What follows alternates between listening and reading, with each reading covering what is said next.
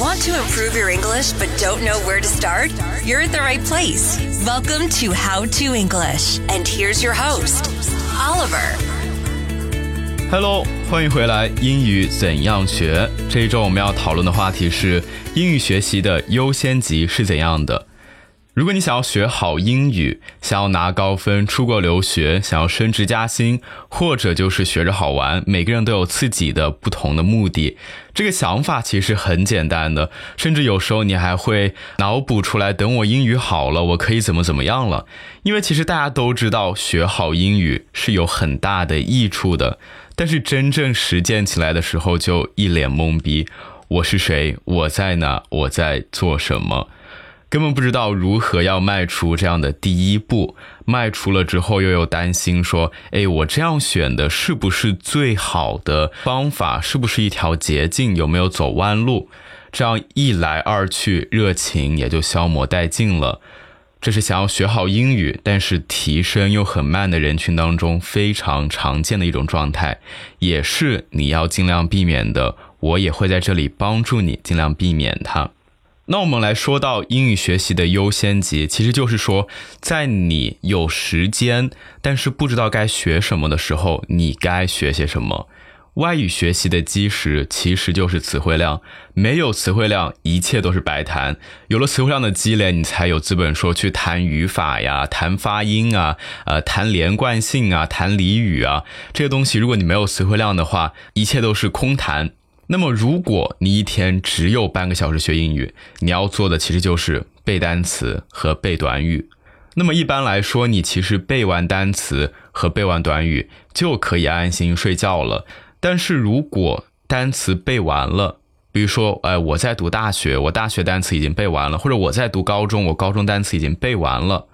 或者说我今天的背单词的目标是三十个，我今天三十个背完了，那我该做什么呢？这时候其实要做的就是输出，输出是巩固，也是查漏补缺的最好的方法。不是说，哎呀，我再背一遍，再背一遍叫复习，是说你来说这个英语，说单词，可以说是，哎，找一个同学跟你一起练习，也其实可以自言自语。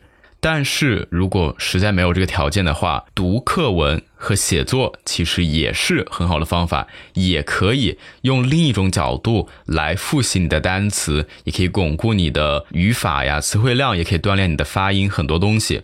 那么做了这两件事情之后，其实其他的也就不用管太多了。学英语其实很简单，没有那么多复杂的东西。那有人会问，那语法怎么办啊？其实我是不推崇花很多时间来背这个语法的。语法的学习其实是建立在词汇量的基础上面的。你这个语法要有词汇量才能应用。你光去背这个语法的公式，我说我主谓宾，我说我定语从句，这些没有用啊。那你可能会说了，那我没有语法，我该怎么说呢？这就是之前我让你背单词和短语的原因了。短语当中其实是包含了很多很多英语的语法在里面的。短语不仅仅是说那些呃 year after year，或者说是 don't go 那种简单的短语，可能也会有比较长一点的常用的句子，其实也就不叫短语了。比如说 how's going today？像这里面的话，最重要的其实就是举一反三的能力，这是语法里面最重要的，是举一反三，而不是背下来那个公式。